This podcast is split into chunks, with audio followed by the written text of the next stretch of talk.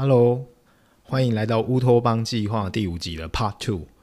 那接续 Part One 的分享，我们在第二个段落想要讨论台湾的公共运输重要性。私人车辆，尤其是汽机车，虽然是非常自由而且舒适的，但是呢，台湾的公共运输终究有它无可取代的地方。那我们也希望未来的公共运输可以变得更好。在这个段落，我们会提到客运脚踏车在台湾的一些小故事，以及 Joe and Mark 在使用交通运输上面的偏好。那我们就开始喽。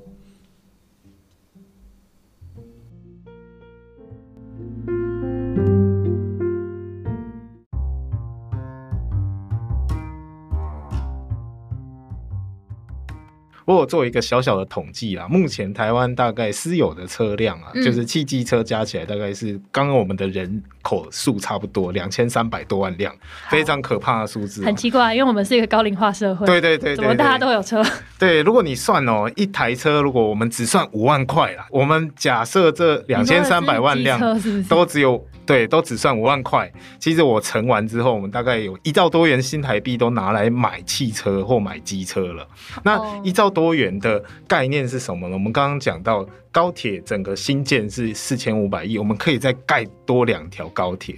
所以各位听众朋友哈，就是说私人运具这个东西，你喜欢它不一定要拥有就是现在开始有一些共享汽机车的时候，其实我们未来可能可以考虑一个方向，我们有一个共享的机制的话，不一定每一个人都要买车或买机车，因为我们在城市里面的私人车辆其实真的很多了。如果我们愿意更多的把资源投入到公共建设以及公共运输上面的话，它的品质提升了，我觉得对于我们国家来说，不仅荣耀感提升，你乘坐的舒适度也提升，你的小孩甚至你的父母亲未来在。使用公共运输的时候，他们也都可以有更有尊严的交通的一个过程。甚至是享受在这个旅行的过程之中的。嗯，我自己对于要不要买车这件事情持中立态度，就是大家喜欢车，我可以理解，我也喜欢车啊，谁不喜欢？谁不喜欢车？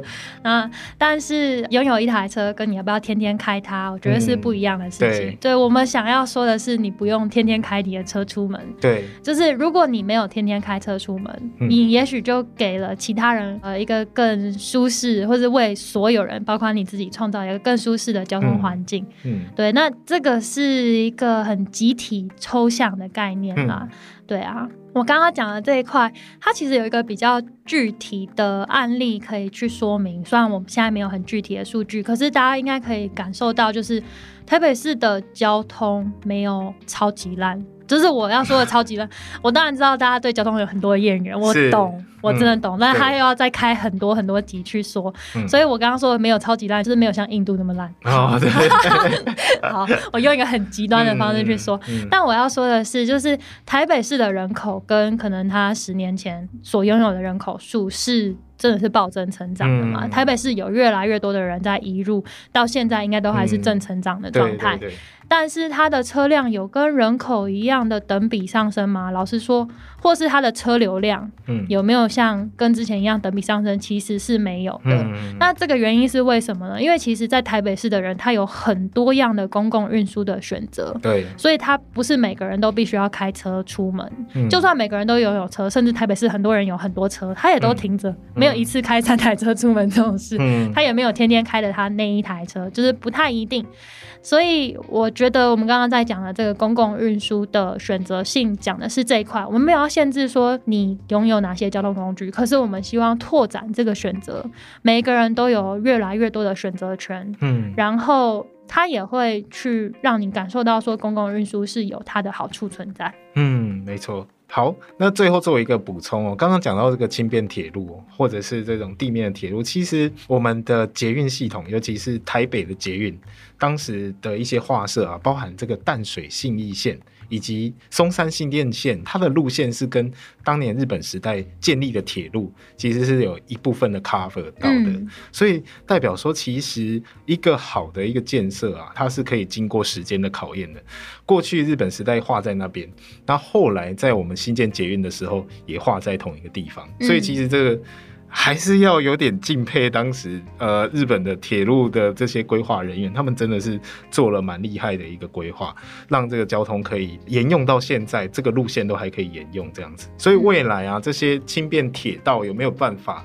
用另外一个形式去做再生，我觉得这个是蛮值得期待的，尤其是对我们中南部乡镇，目前还没有那么发达的这个公共的铁道系统的一个呃乡镇，是可以思考看看这个有没有再现的一个可能性。对，而且就是让我又很想要再扣回我们之前的主题是地方创生嘛。哦，对，对，那个很多时候我们想要的文化再现或者文化再生，在现在一般的操作可能都只是。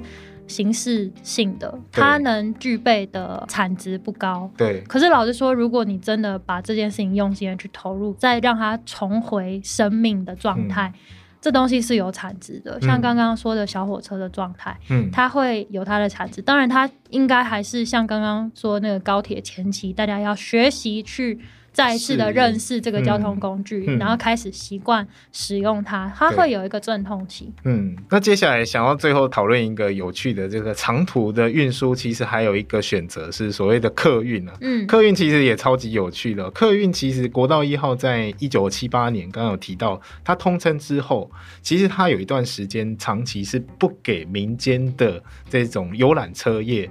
来进行这个使用的，当时只有一间公司，就是国营的台汽，就是台湾汽车公司来营运这个比较长程的这个客运。可是呢，后来啊，因为这个民主化的浪潮啊，这个有很多的游览车业者就是集结起来一起来。对当时的中央政府来做抗议，抗议之后呢，终于成立了一间公司，叫做统联客运。哦，对我觉得这个超级有趣的，就是我过去在做中长程旅行的时候，以前我是大学生，没有那么有钱，打不起的状况之下，我那个时候就很常坐这种长途巴士。嗯，坐长途巴士的时候，发现一个超级有趣的点。国光客运一定都是放这个，就是比较偏蓝的媒体的电视，甚至还有很多政府的广告、行政院广告，乃至于当时的那个 A 克法或者是那个 服务贸易协定、政令宣导的事，都有很多政令宣导东西。但是如果看不到，对，如果你坐台车有，对对对，但是如果你坐统联的话，完全不一样哦。通联完全就是放三 D 或者是明示，超级有趣。我两个分这么开，对，而且它那个游览车都绿色的这样子，我就觉得哇，很有当时的党外精神。所以这个有点像是一个花絮啊，就是说城际的运输，其实这些客运，我们现在看到虽然也可能有很多家的业者，但是这个都不是，就是我们现在看到。啊，这个样子，它过去曾经是一个垄断性的行业，那也是经过这些游览车司机，乃至于叫做野鸡车司机联合起来的抗议，争取到了他们行驶的路权之后。才有办法上路的，那那间公司就叫做统联客运，超级酷的哦。所以统联客运的前身是一群野鸡车的驾驶，是吗？应该是说游览车的驾驶，游览车的驾驶。那我们不管它到底是合法游览车，或是对非法的游览车，对对对。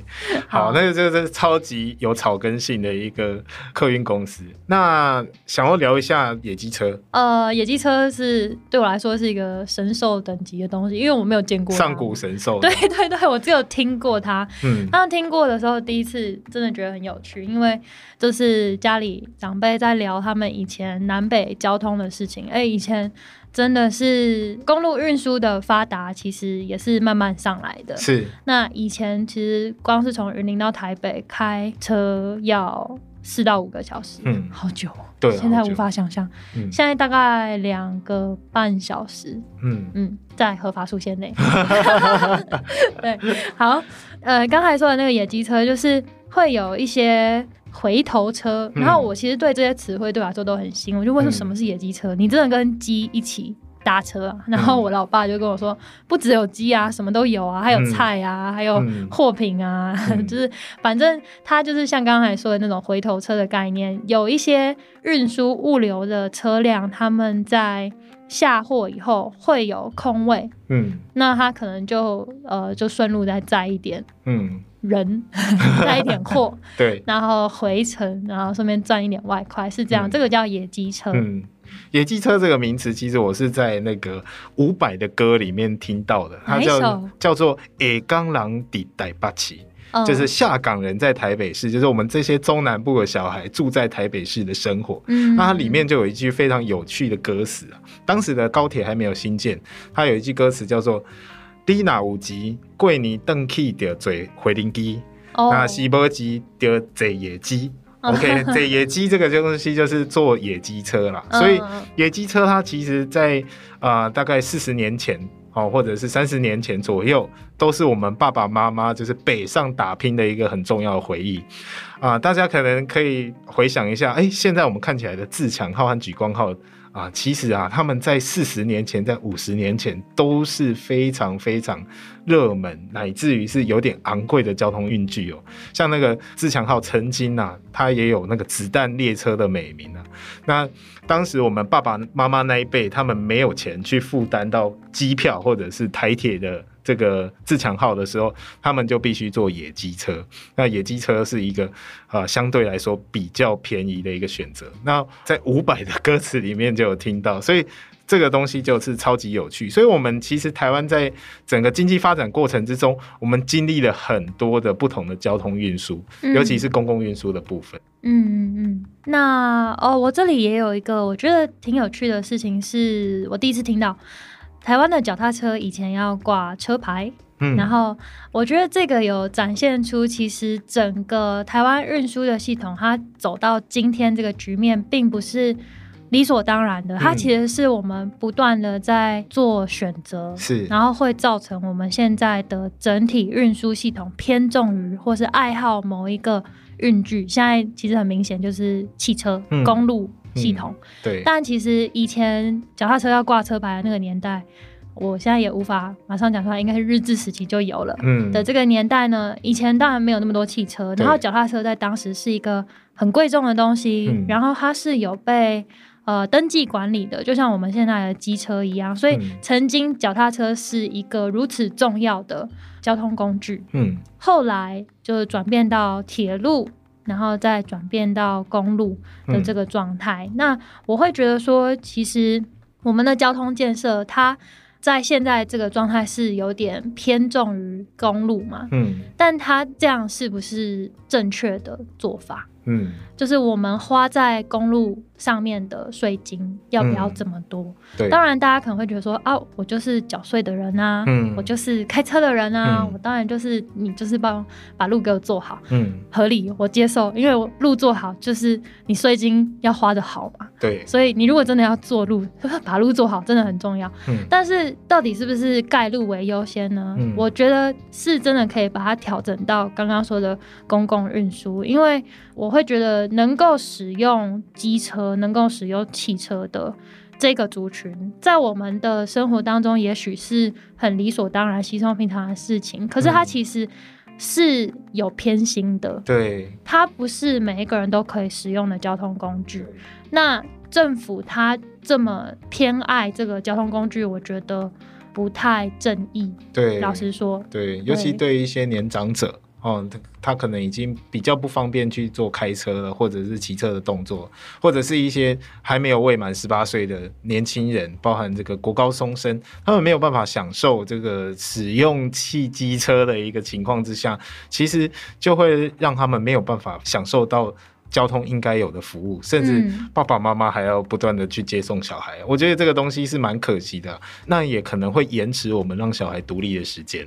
而且老实说，当我们这么在乎公路品质，在乎。开车族的权益的时候，我们每一个人都是行人，却没有多少人在乎行人的权益。权益对，好好，这是另外一集了，我们之后再说。对对，那也没有那么多人去关心，就是公共运输的品质。我觉得这个是很可惜的，因为这个每一分钱，就是说每一个税收，其实都是得来不易的，这些建设都是得来不易的。那甚至是可能它是冒着很大的亏损的一个风险，那我们更应该好好把它。用好用满这样子才对，把它用到一个超级划算这样子。对对对。对，可是，在很多城市里面，就是还没有那么普遍的去使用这个公共运输系统，我觉得是非常可惜。对，哎，我突然的想要来一个急转弯，因为 其实我们这一集讲了把台湾的各种交通运具算是讲了一遍。然后他们的好与坏都有讲嘛。嗯，但我必须要说，其实台湾的交通服务品质还是很好。还是比美国好吗？哎，比美国好吗？我必须要说是哦。哦，真的。对啊，对啊，因为其实，呃，我觉得跟整个环境状态有关了。台湾毕竟是一个比较紧密的发展区域。是。然后美国那边真的很看重汽车。对。呃，美国的整体都会被汽车道路切割的更惨。嗯。真的很惨，就是因为他们有一望无际的停车场，是。这一块是光是他们在社区营造上都很困扰的，对。的事情。因为其实你有大面积的停车场存在的时候，你的呃你的社区等于是不存在的，是。你会有一个很小的区域是居住区，然后居住区跟居住区之间间隔着十几个大型停车场，那你要怎么样去？创造连接跟跨越这些东西真的太困难。对，而且可能治安上面也会有很多隐忧。会有会有。然后其实他们也有一些呃社区是因为公路建设的关系造成切割跟破碎。嗯。这个在呃台湾也有发生啊。其实公路建设多少会遇到这个问题，但是他们有没有再去缝合已经被切割的社区？就很难做，嗯，对。那台湾可能我们没有一个地方是一次盖了实线道的地方，所以要缝合也许又相对简单一点点，嗯，对。但我还是蛮希望可以避免公路把原本的社区切割这件事啦，因为其实公路下方的那个涵洞空间啊，或是就反正高架下方的空间，真的不是很令人。愉快，你不会想要待在那里。对对啊，就算你去做了缝合的措施，它呃本身你能做的还是有限。嗯，对我会觉得公路其实不应该这样子。啊，四通八达的，嗯，用汽车的方式带你去到你要去的地方。嗯，对啊，有时候有些人觉得，哎，譬如说这种轨道运输啊，或者是公共运输，可能经过他自己家里附近，觉得很吵。可是其实我们也不能忽视公路，其实也是一个噪音很大，真的。如果空气污染很严重的一个地方，如果你睡在大马路旁边的房子过。你就一定会知道，尤其是 你如果出去旅行的时候，哎，不小心住在省道旁边，对啊，或者是高架桥旁边，基本上就是一个噩梦啊。对对对，真的。所以，我们不要把汽车当做是一个非常万能的一个交通工具，其实它也有很多的问题。嗯，那我们刚才这样子讲了所有台湾我们很熟悉的各种交通工具，有讲到高铁，讲到台铁，甚至讲到狗魂啊、灰掐，然后又讲到捷运。然后讲到公路系统，讲到一点汽车，对，然后脚踏车就是稍微带到一点，今天我们比较没有那么讲到人本交通的部分啦。嗯，但是这样子盘点下来，我想要问 Mark，你喜欢哪一些交通工具啊？还有为什么？哦，我其实自己非常喜欢这个地面轻轨啊。其实我在高雄的时候，其实有坐过那个高雄的地面轻轨，我觉得那个乘坐体验是非常好的，虽然它比较慢。那路线看起来也比较观光，可是那个搭起来的舒适度非常好，这让我想到我之前在日本早稻田附近的时候搭他们的地面电车的那种感觉，还有在墨尔本乃至于那个阿姆斯特丹的这些地面轻轨，其实那个经验是蛮不错的，而且我们高雄的地面轻轨。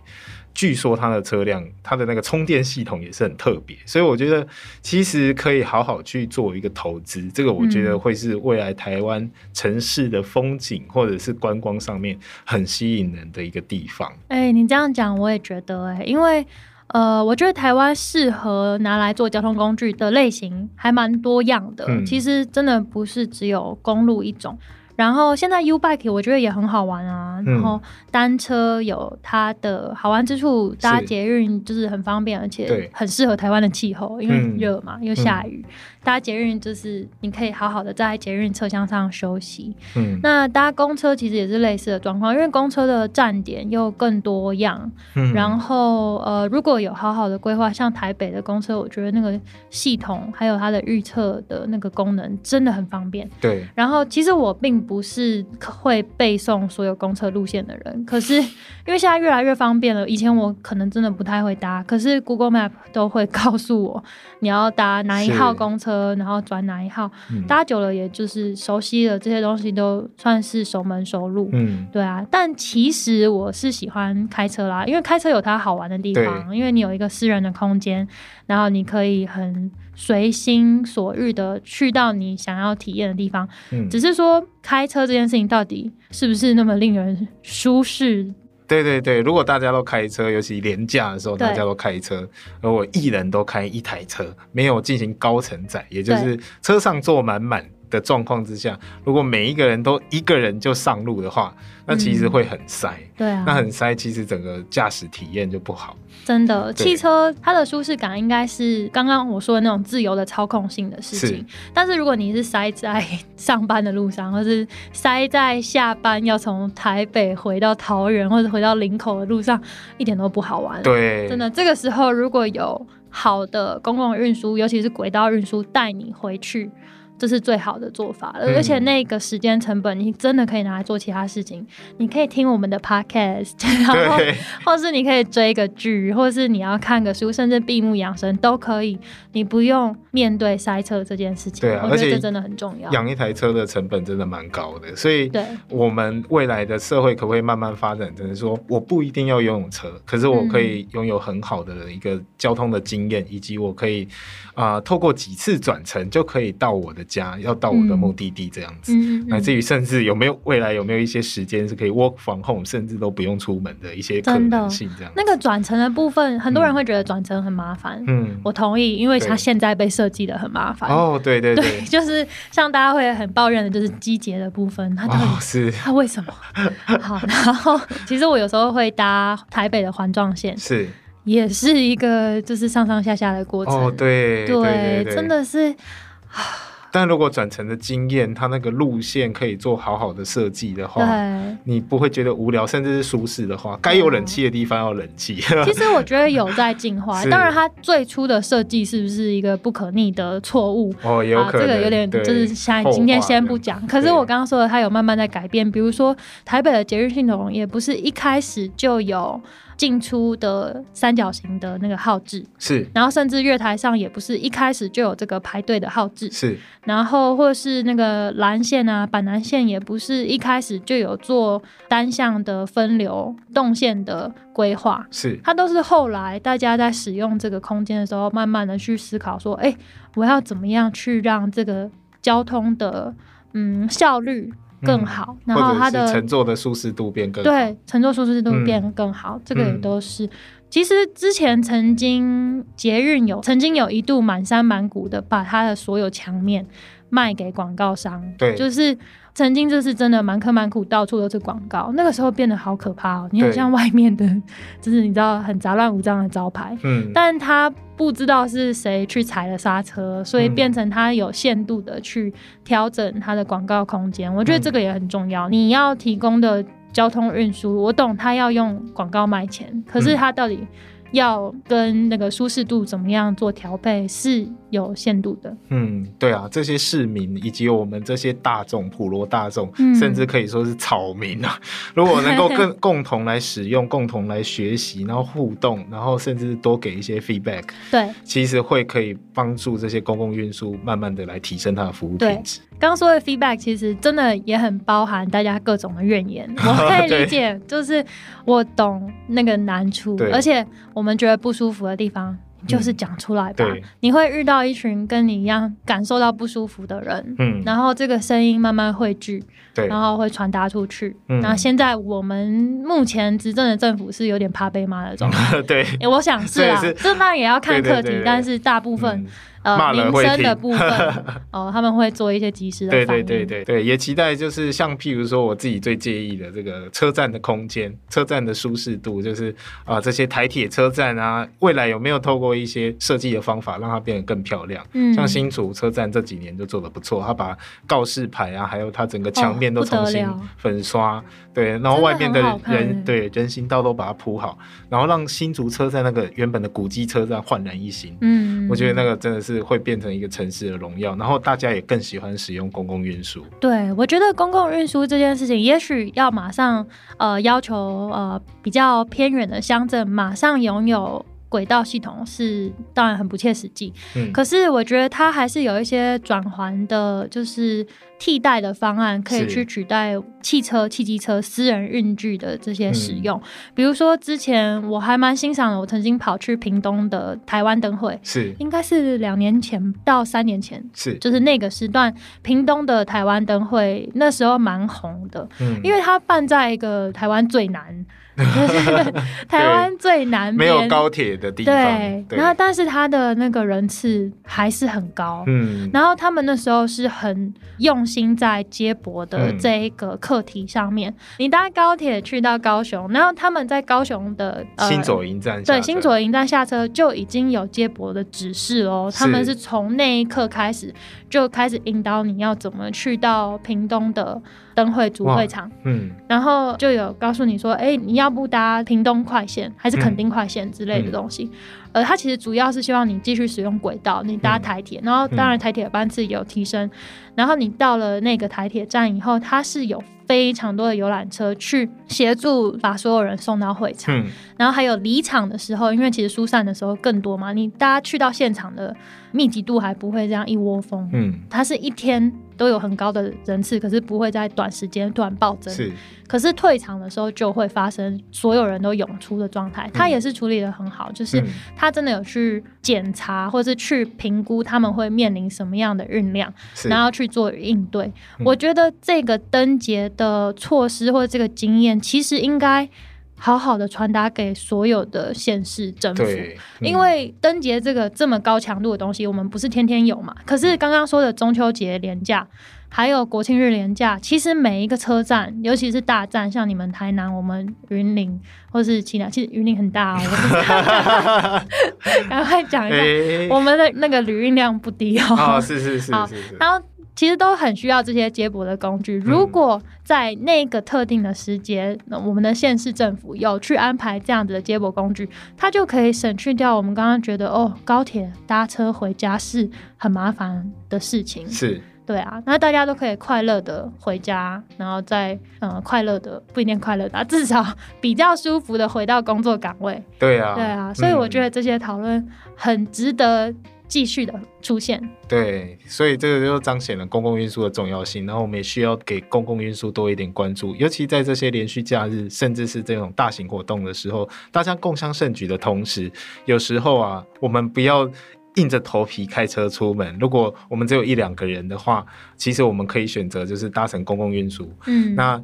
不要把疲惫带去你的目的地，对目的地，也不要玩了一趟回来之后只带有疲惫回来。对，如果你对如果你搭乘公共运输，有好的公共运输的服务的品质的话，其实你可以在这一趟旅程更多的把心思放在你的家人，把心思放在你的情侣 啊，以及 把心思放在你的朋友们身上。我觉得那会更加值得，甚至放在自我的调试跟疗愈，因为你就是一个休息。